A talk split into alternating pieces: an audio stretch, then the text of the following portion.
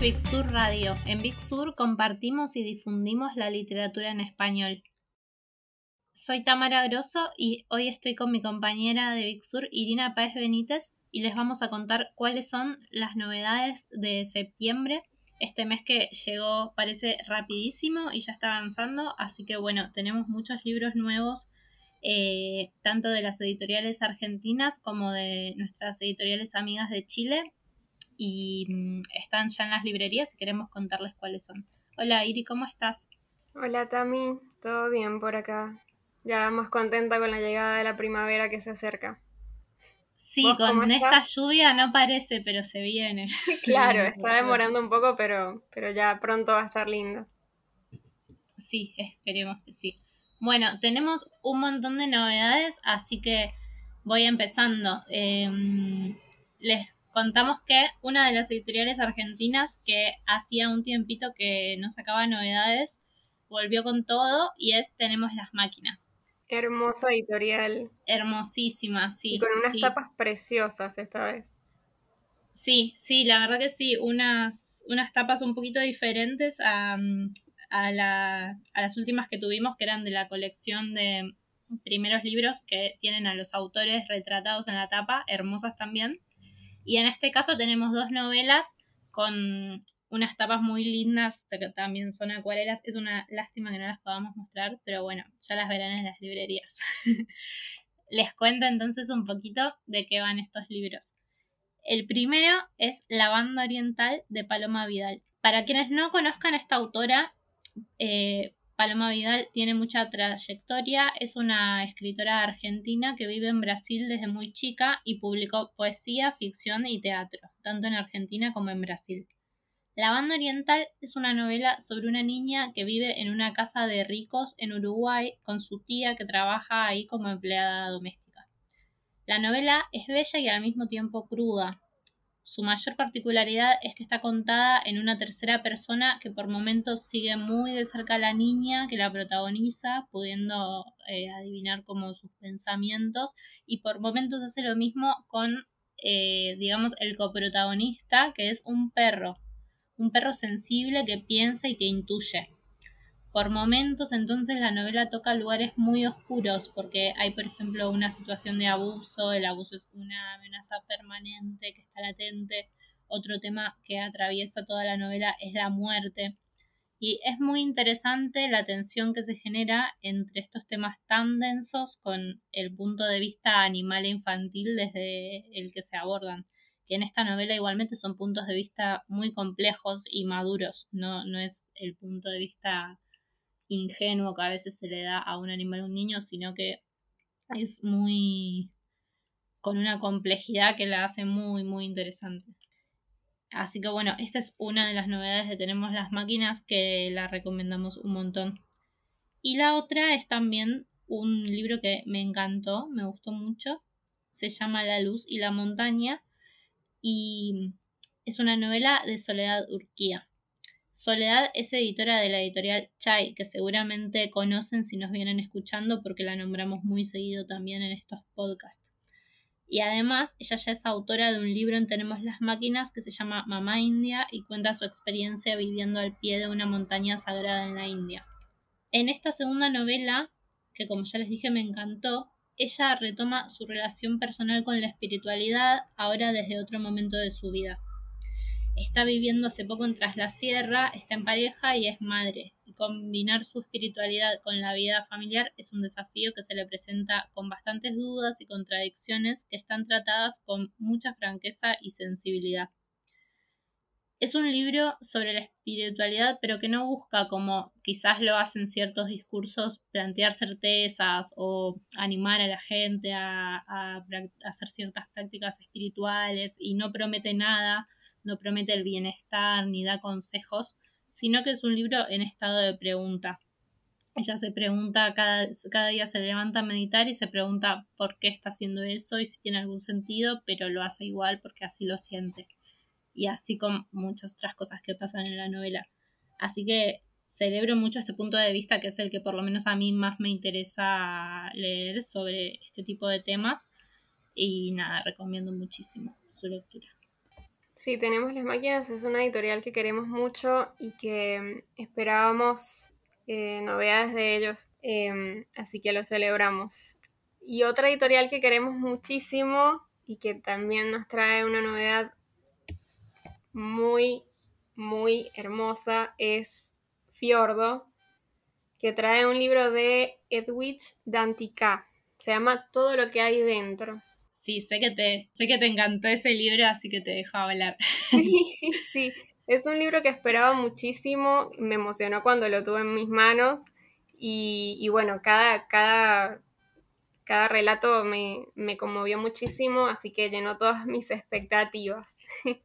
De hecho, espero que, se publique más em, de esta autora más adelante em, para que podamos llegar, porque tiene muchos otros libros de, relatos, de ensayos, de novelas. Em, ella nació en Haití, vive en los Estados Unidos desde los 12 años.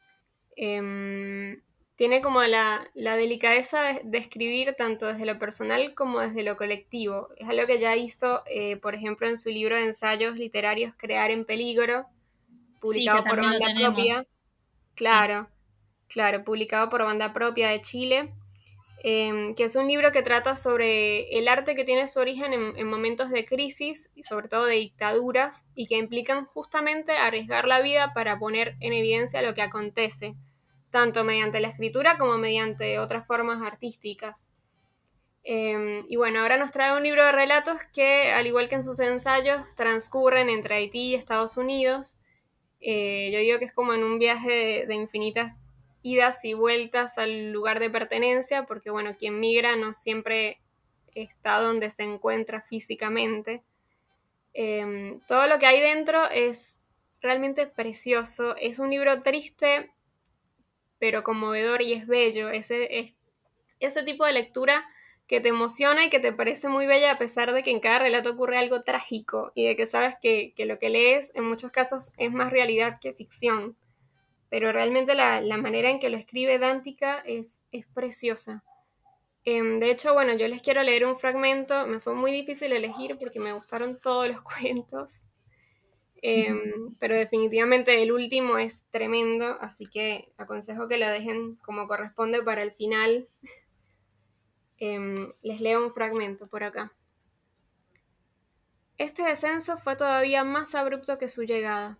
La caída libre terminó cuando su cuerpo chocó contra el tambor y se introdujo violentamente dentro de la mezcladora de cemento. Algo lo lanzaba hacia el interior de una licuadora oscura llena de pastina. Cada pocos segundos su cara emergía de la mezcla mojada de arena y guijarros molidos, y él mantenía la boca cerrada y trataba de sacar aire por la nariz y de expulsar la pasta granulosa que su cuerpo trataba de inhalar. Hizo de cuenta que estaba nadando y trató de patalear, como cuando la lancha se detuvo en el medio del mar y le dijeron que nadara hasta la orilla. Intentó dar brazadas, pero no pudo mover ni los brazos ni las piernas. De todas formas, su cuerpo estaba en constante movimiento porque la mezcladora seguía girando. Estiró el brazo hacia el eje, eso que en un espacio más estable, en una casa o en un templo o en algún otro lugar sagrado, podría llamarse potomita, un pilar central. Usó lo que le quedaba de fuerza para impulsar su cuerpo hacia el eje y envolverlo con las manos. Logró aislarse por un momento nada más antes de recibir un tirón hacia otro lado. Ahora se sentía más liviano, incluso más liviano que al caer. Los huesos se le derretían, la sangre se le evaporaba, y ahora todo él era como un parche sobre algo poroso, tul o aquel encaje blanco con ojales que le encantaba a Darlene. No le había prestado atención al sonido de la mezcladora, que alternaba entre un zumbido y un entrechoque metálico. No se había dado cuenta de que había vetas de sangre contaminando el cemento, ni de que no sentía dolor. Entonces la mezcladora dejó de girar y él oyó la quietud que pronto quedó reemplazada por gritos y gruñidos y ¡ay, Dios mío! Después oyó la sirena, las sirenas que lo devolvieron a la playa, a la arena gris y al rostro moreno de Darlene. Tremendo, Iri, tremendo. Me quedó como la piel de gallina. Es impresionante. Es impresionante. A, mí también el libro me pareció muy conmovedor, muy, como vos decís, no triste, pero esas, esos libros que son tristes por, y sobre todo porque sabemos que es muy verdadero, no, no porque sea verdadera o no la historia que cuenta en cada uno, sino porque es verdadero que ese tipo de cosas pasan y habla mucho, por ejemplo, de la desigualdad, bueno, de, la migración, de un montón de temas delicados y que ella conoce de cerca y lo hace de una forma súper sensible. Y eh, bueno, no sé, a mí me, gustaron un montón. Sé que también y creo que a cualquiera que, que, se acerque y que tenga un poco de sensibilidad le van a gustar. Es un libro muy... Sí, totalmente. Es un libro que recomendaría a, a toda persona que, que nada, que le gusta en principio sobre todo leer cuentos, ¿no? Hay mucha gente a la que no, no como que se, se distancia un poco de los cuentos, pero incluso a los que no les gusta leer relatos, em, yo creo que esto justificaría totalmente que, que realmente vale la pena eh, darle un chance a los relatos. O sea, la manera en que los cuenta es impresionante. Sí, tal cual. Y también es uno de esos libros de cuentos en donde todos los relatos comparten más o menos un mismo clima, entonces por ahí a veces hay lectores que no, como que no los convence tanto la idea de tener que meterse en una historia nueva cada vez y prefieren por eso las novelas, pero creo que hay libros de cuentos muy bien construidos en donde... Claro, tienen como un mismo hilo conductor. Claro, es como que todo transcurre en el mismo mundo, así que creo que, que a cualquier lector le puede gustar, lo recomendamos un montón. Mucho. Mucho. Bueno, estas tres novedades que, les contamos recién son tres eh, bombas de narrativa de las editoriales argentinas, pero no son toda la narrativa que tenemos, porque nos quedan dos novelas que nos llegaron desde Chile, muy diferentes entre sí, eh, pero muy buenas las dos. Una de ellas es Vaca Sagrada de Diamela Eltit, de Universidad Diego Portales. Esta editorial que ya sabemos que todo, todo lo que nos llega es increíble. Bueno, como, como decimos de todas, pero creemos que es verdad. Eh, bueno, Diamela Eltit no necesita presentación porque es una de las grandes voces de la literatura chilena. Eh, en particular, Vaca Sagrada no es nueva, sino que es la primera novela que ella publicó después de la dictadura, en los 90. Es, eh, bueno, es sobre la dictadura chilena justamente. Es una novela muy cruda, podemos decir incluso sangrienta por sus imágenes. De hecho, en el prólogo que trae esta edición del libro se habla de eso, de, sus imágenes sangrientas, de cómo, cómo ella trata el cuerpo y en este caso es la sangre un elemento fundamental en la novela. Eh, bueno, cuando la novela se publicó por primera vez, eh, recién saliendo de la dictadura chilena, eh, no tuvo quizás demasiada circulación, o sí, pero esa circulación como más em, no tan mainstream, ¿no? Porque bueno, el, el, daño de la dictadura persistía y no era fácil que los discursos en contra y que mostraban toda esa crueldad circularan, como pasó eh, o sea, eso pasó en Chile, pasó en Argentina, bueno, ya sabemos.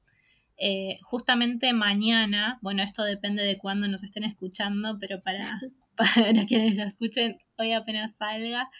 Y mientras hoy que estamos grabando, mañana se cumplen 48 años del golpe de Estado eh, que dio comienzo a la dictadura de Pinochet en Chile, la larguísima dictadura.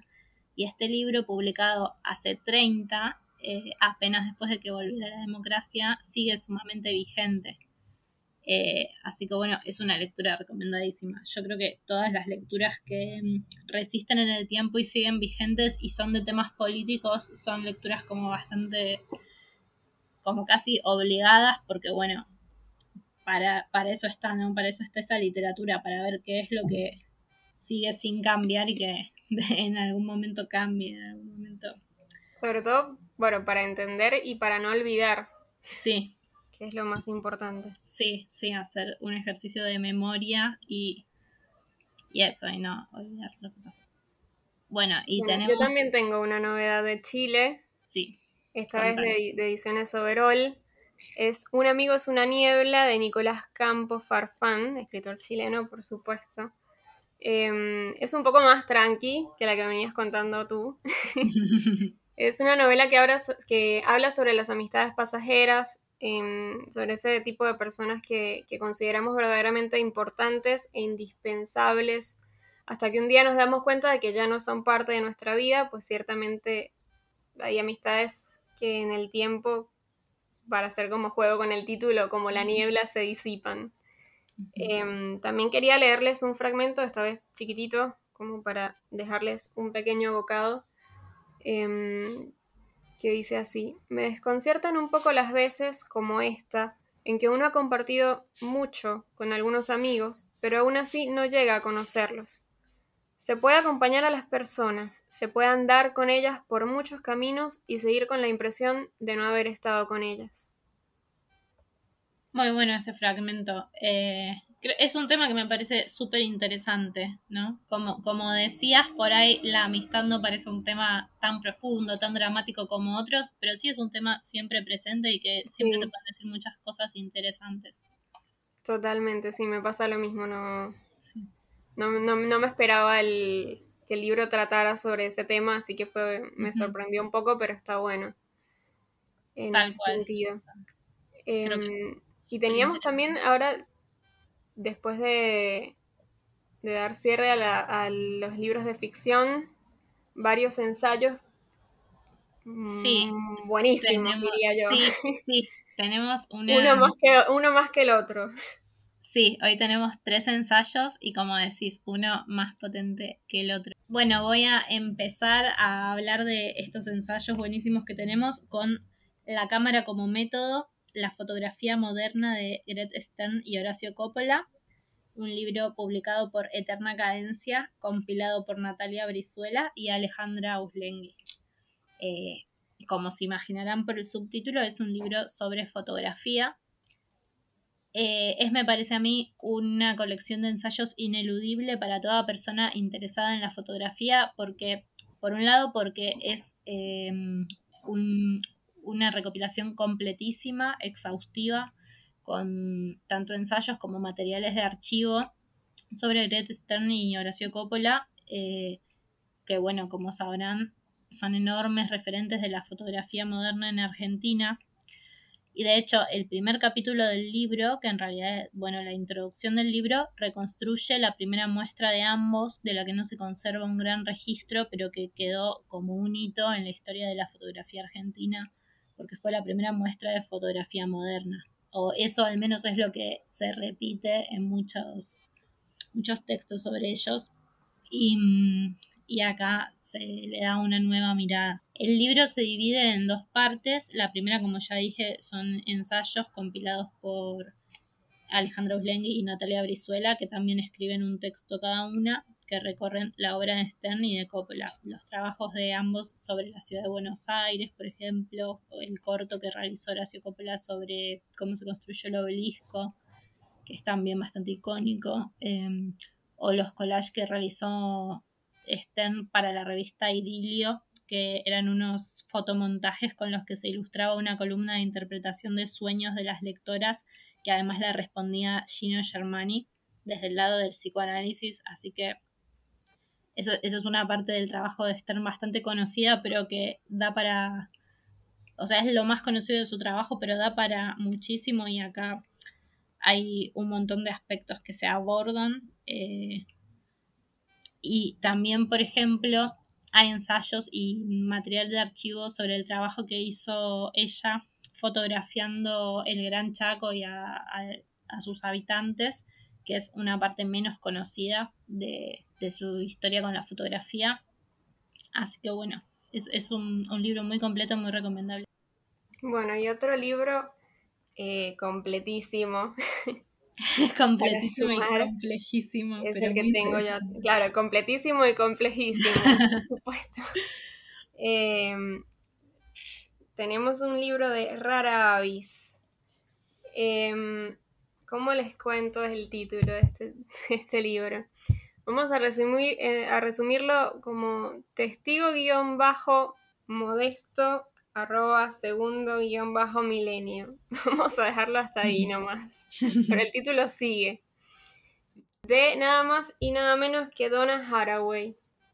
Em, bueno, para quienes no la conocen, ella es, además de escritora, quiero decir, zoóloga, bióloga, filósofa, profesora y feminista. Se ha dedicado a escribir sobre temas tan diversos como todas estas áreas que acabo de mencionar, pero creo que se le conoce especialmente por sus libros sobre tecnociencia, eh, ciencia ficción y feminismo. Y son precisamente estos los temas principales que aborda en Testigo Modesto. Es un libro que fue publicado por primera vez hace ya más de 20 años, bastante complejo en su estructura, pero también em, tanto o más interesante en su contenido. De todas maneras, para que puedan hacerse una idea más general del libro como un todo, yo les quiero leer un fragmento donde la propia autora explica cómo está organizado el libro, que es lo más interesante de todo. Dice, Testigo Modesto está organizado alrededor de la anatomía de los significados.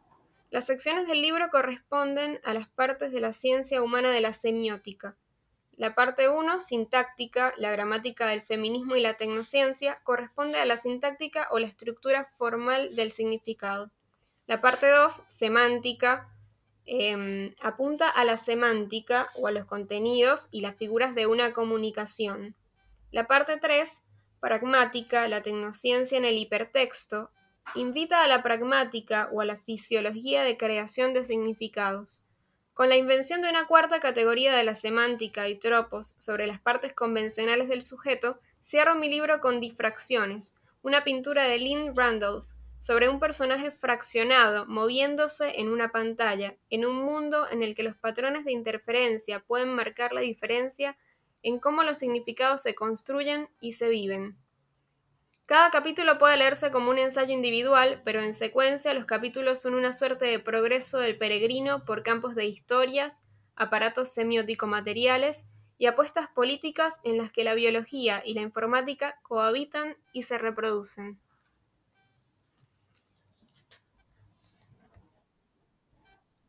Buenísimo. Eh, sí, como decíamos al principio, Dora, eh, Donna Haraway es una teórica compleja pero fascinante.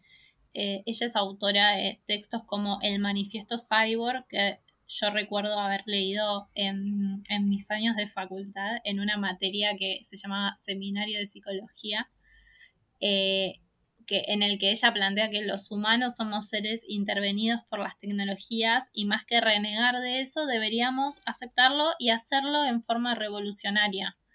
Eh, y otro texto muy interesante que, del que también es autora es Seguir con el problema, generar parentesco con el Churduceno, o como se pronuncia ese este periodo histórico eh, o era geológica creo que es en la que estamos, en el que plantea desde una una especie de ciencia ficción futurista o ficción especulativa, un mundo en el que las infancias están unidas simbióticamente a los animales y la especie humana se vuelve a fundir con la naturaleza. Eh, recién Iri, cuando vos leías eh, su biografía y contabas que ella además es zoóloga, bióloga, tiene mucho sentido cómo hace esto de vincular el feminismo y la teoría, que creo que a veces por momentos va más allá del feminismo, va como en trascender de, una trascender todo lo que conocemos como humanidad y hacerlo de otra manera, creo que es lo que plantea. Así sí, que, bueno, es bastante multifacética y, lo, lo, mejor de todo es que sabe condensarlo todo. Y bueno, por ejemplo, tenemos este libro, ¿no? Que es un condensado de unas 500 y tantas páginas. Sí, eso no dijimos, ¿no? Es un libro enorme, muy, muy extenso. Eh, es anterior a estos textos que acabo de, nombrar y es un libro que no se conseguía en Argentina. Estuvo, o, sea, por mucho tiempo fue difícil de conseguir, así que es muy valioso que Rara Avis lo haya traducido, ¿no? Además en una traducción nueva y muy, muy buena y cuidada como son las de Rara Avis. Así que nada, eh, es muy, muy valioso poder tener acceso a este texto y les animamos a todos a superar esa primera barrera de, decir por ahí qué es esto tan raro y leerlo porque no se van a arrepentir, es fascinante, la verdad. el universo que propone. Bueno, tengo un ensayo más, que está tremendo también, eh, mucho más tranqui, porque aquí venimos así como... Este también es un libro que viene de Chile. Este también es un libro que viene de, de Agustín Esquella, Desobediencia, em, publicado por la editorial de la Universidad de Valparaíso, que además quiero aclarar que tiene unas ediciones preciosas. Es, realmente hermosa la editorial por todas partes, o sea, desde las tapas, son ediciones muy cuidadas y, un poco también artesanales, ¿no?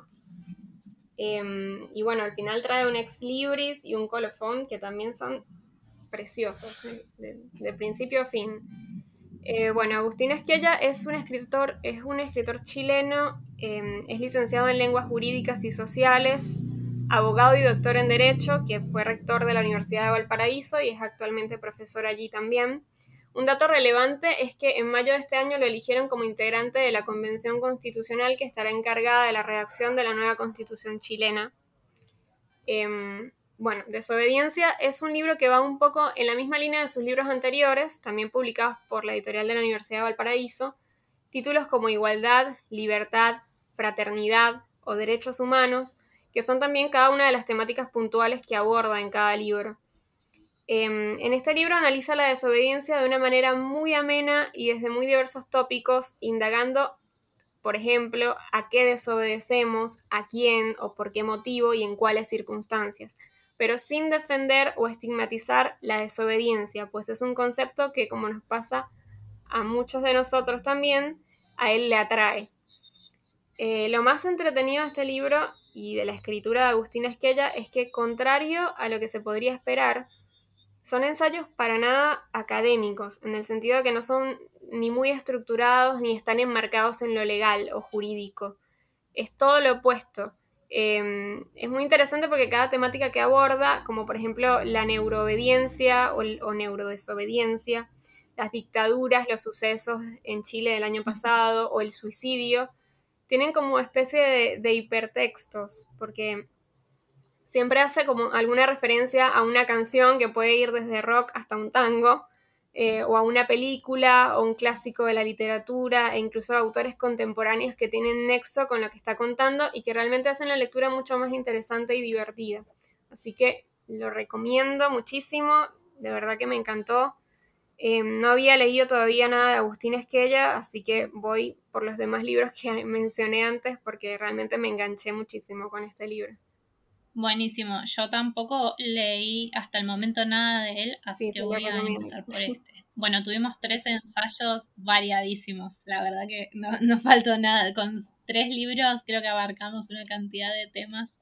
Así que. Y además con, con los tres libros de ensayos realmente se abordan temas variados. Sí, sí, la verdad, un abanico de posibilidades. No, no hay para aburrirse, son todos bastante entretenidos no hay excusas para, decir que, no hay un, ensayo interesante para leer este mes. Bueno, y vamos, vamos a seguir con una sección que creo que siempre ya se acostumbraron a que sea mi favorita, que es la de poesía. Este mes tenemos dos novedades de poesía que son bastante diferentes entre sí. Eh, pero bueno, la poesía para mí siempre tiene algo en común, algo que va más allá de, los géneros, los, las autoras, los autores de todo. sí, en este caso son bastante opuestas, es cierto. Estas son bastante opuestas, pero nunca la poesía es tan opuesta para mí, siempre hay algo en común. Eh, bueno, la primera eh, de las que les voy a hablar es Mientras te llamo diseño mi tumba de Flavia Calice, publicada por Concreto Editorial. Eh, bueno, Concreto Editorial, les cuento a quienes no sepan que es una editorial con un hermoso catálogo de mujeres jóvenes argentinas. Eh, bueno, este libro en particular se trata de una recopilación de varios libros anteriores de Flavia, entre los que están los primeros, y también su último material, que es inédito y mm, es, en forma de diario y de hecho el último poema está fechado el primero de junio de 2021. Se ve que escribió justo hasta antes de mandar a imprenta. Así que es muy interesante ver eh, cómo, con este libro podemos tener un panorama de su escritura, que es una escritura muy intensa, y cómo se fue transformando y qué fue manteniendo a través del tiempo. Eh, cuenta Flavia desde las redes sociales de la editorial, leí el otro día, que reencontrarse con sus primeros poemas para armar este libro nuevo fue un poco chocante, pero enseguida se dio cuenta de que mantenía su voz, solo que ahora estaba un poco más ordenada. La verdad es que en los cuatro libros que forman esta compilación, para mí se encuentra su voz, una misma voz clara y definida, que es como les decía, una voz muy intensa y poderosa, que también podemos encontrar en Beso las flores antes de tirarlas y en ¿Qué es la ternura? que son los otros dos libros suyos que están en el catálogo de concreto. Creo que es una de las voces más fuertes de la poesía joven y siempre es muy lindo leerlas. Muy, y, además quiero agregar que la tapa es preciosa. Las fotos que están en las tapas de la colección de poesía de concreto son muy lindas. Yo quería agregar que lo estuve ojeando y, hay algo que no puedo evitar decir que le falta, que, que no le falta, mejor dicho, que es lo que caracteriza a la autora, ¿no? Desmesura. palabra que además me encanta. Sí. creo que para quienes no conozcan, quizás a Flavia Calice, una imagen que se me viene a la mente para, para explicar un poco de su poesía es ella en su Instagram escribe, sube fotos de espejos en los que escribe poemas con rouge, con labial, en rojo. Eso, eso, esa desmesura la caracteriza mucho. Eh, voy a aprovechar y les voy a leer un poema que los tengo acá. Vale. Voy a elegir medio al azar de su diario. 30 de abril. En una foto, una mujer sin remera se ríe. Se toca la panza, pero se tapa la boca. ¿La maternidad es un hueso siempre al aire? Con esto de voz lejos quiero un parto inofensivo. Que nadie reclame disimulo en mis gestos. Sos una guerra esculpida el adiós sin impacto. Tremendo. es una pequeña muestra de la potencia que tiene esta mujer. Y bueno, el, el, otro libro de poesía, que en realidad es, de poesía y es de teatro, mm, es, de, ambas cosas, más de teatro que de poesía. Eh, pero puede faltar el híbrido. No puede faltar el híbrido en, en, en, los libros que siempre traemos, pero bueno, es un libro de Anne Carson, enorme poeta, así que lo tenemos en esta sección. Eh, se trata de Bacay, publicado por la editorial La Pollera, así que nos llega desde Chile. Es un libro en el que Anne Carson hace su versión o interpretación del texto del mismo nombre, o también conocido como Las Vacantes de Eurípides. Em, para contarles un poco, voy a leerles lo que la misma Anne Carson dice sobre Eurípides y esta obra. Eurípides fue un dramaturgo del siglo V a.C. que reinventó la tragedia griega, poniéndola en un camino que conduce directamente a los reality shows. Sus obras rompieron todas las reglas, derrocaron las convenciones e indignaron a los críticos conservadores. Las vacantes es su obra más subversiva. Cuenta la historia de un hombre que no puede admitir que preferiría vivir en la piel de una mujer y un dios que parece combinar todas las sexualidades en una única ruinosa demanda de adoración. Dionisio es el dios de la intoxicación. Una vez que caes bajo su influencia, no se sabe dónde terminarás. Esto dice Anne Carson. Em, Así que bueno, este libro es, eso, es su interpretación de, em, eh, de las vacantes de este texto de Eurípides. Empieza con un poema de Anne Carson sobre Dionisio, que es muy, muy, muy bello. Y un dato que quería sumar es que la traducción es bilingüe para poder observar en el inglés, o sea, en el original de Anne Carson, el trabajo que ella hizo porque, por ejemplo, dejó muchas palabras en griego o utilizó términos en griego que vienen de la versión original de Eurípides. Eh, como en todos sus libros, la biografía de Dan Carson que aparece en la solapa de este dice nació en Canadá y enseña griego antiguo para vivir. Esa es la biografía que ella manda de ella misma a las editoriales que la publican y bueno, no hay mejor forma que hmm. definirla, ¿no? Es, es una poeta enorme que y para muestra este libro directamente. Sí, para muestra está este libro, o sea, su obsesión eh, es el griego y los poemas, eh, o sea, la literatura griega, el griego antiguo y eso es lo que la apasiona y con lo que trabaja. Y la verdad el libro es, eh, es increíble porque, como dice, como, dice ella en el fragmento que les leí, esto está escrito hace tanto tiempo y es tan subversiva y tan potente esta historia, tiene un poder tan subversivo que es buenísimo encontrársela eh, reapropiada desde una perspectiva actual y encima por una escritora enorme como es ella. Así que hermoso libro, se los recomendamos un montón. Creo que los amantes de la poesía van a estar muy contentos este mes. Sí, creo que sí. Bueno, y ahora terminamos con. Ya terminamos con esta breve sección de poesía y nos quedan dos libros infantiles. Eh, este mes tuvimos menos infantiles que el anterior porque, bueno, había sido el Día de las Infancias y habían sido más protagónicos. Pero tenemos igual dos novedades para los lectores más pequeños. ¿Y cuál tenemos por ahí? Yo tengo por acá eh, un libro que pertenece a la, eh, perdón, de pequeño editor, que pertenece a la colección Panzada de Letras. Em, es la misma colección que lo, ¿Por qué los elefantes prefieren jugar a la mancha? o de, por ejemplo, El pirata valiente. Em, en este caso es un título de una autora coreana que, según dicen en el libro, se pronuncia Hyun-soo, pero no me atrevo o sea, lo pronuncio, pero no estoy segura de que lo que estoy diciendo sea correcto. no me atrevo a definir que realmente se pronuncia así como yo lo digo. Em, se llama Ya crecí. Me parece que está genial, sobre todo para las niñas, las niñas que siempre están deseando que el tiempo pase rápido para crecer pues el protagonista tiene las mismas preocupaciones y desea tanto, pero tanto crecer que un día decide plantarse, como si fuera un árbol, y cuando cae la lluvia finalmente crece, pero comienza a crecer y crecer y crecer y no para de crecer. Es súper divertido y tiene una particularidad que me parece que está buenísimo también, es que en un momento de la historia, como el personaje crece tanto que llega al cielo, se encuentra con varios dioses y divinidades de distintas culturas, y al final del libro explican eh, cuál es cada una y a, qué cultura pertenece, ¿no? Em, así como también algunos datos de la autora y, por qué escribió este libro. Em, así que nada, está buenísimo tanto para entretenerse como para aprender. A mí me parece que estaba alucinante. Las imágenes son increíbles. Sí, las imágenes, eso iba a decir, las imágenes están buenísimas.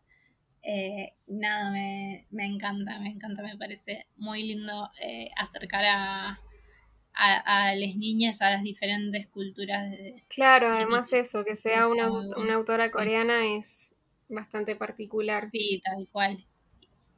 Bueno, y por último, eh, el otro libro que tengo yo para los más pequeños es uno que festejo mucho porque se trata de Los Estrambóticos 2. Eh, los estrambóticos, por si no lo conocen, es una saga de la que ya tuvimos la parte 1, eh, publicada por editorial Ralenti. Eh, los, autores son Nicolás Chuk y Jimena Telo. Bueno, esta parte 2 se llama El secreto de Ultratumba. y los, los protagonistas de los estrambóticos son Ángel y Mei unos amigos un poco raros que cada tanto tienen unas aventuras tan extravagantes y estrambóticas como ellos. En la primera entrega de la saga que se llama Música para Detectives, em, ellos tienen que encargarse de descubrir qué pasó con, un misterio, hay una, tienen como una aventura en la que se convierten en detectives.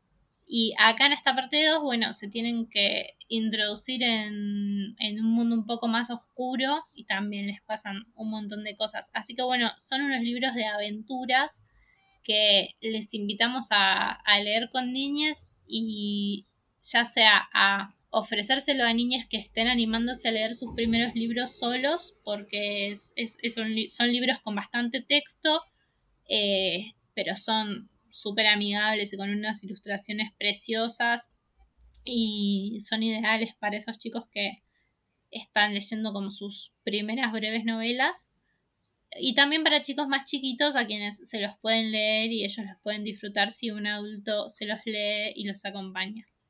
Así que bueno, con, con esto vamos cerrando el programa de hoy y como les decíamos, si mm, tienen ganas de más novedades infantiles pueden, pueden escuchar, si no escucharon, el programa de novedades que hicimos en agosto del mes pasado, porque como fue el Día de las Infancias, tuvimos varios para, para recomendar a les peques. Así que bueno, Iri, eh, nos vamos despidiendo. Espero que la hayas pasado bien. Un gusto como siempre. Gracias por, por la invitación. gracias, gracias por estar acá cada un par de meses compartiendo lecturas. Y bueno, esperamos que quienes nos escucharon se hayan quedado con muchas ganas de, de ir a buscar libros, de ir a recorrer librerías y sobre todo de ir a leer.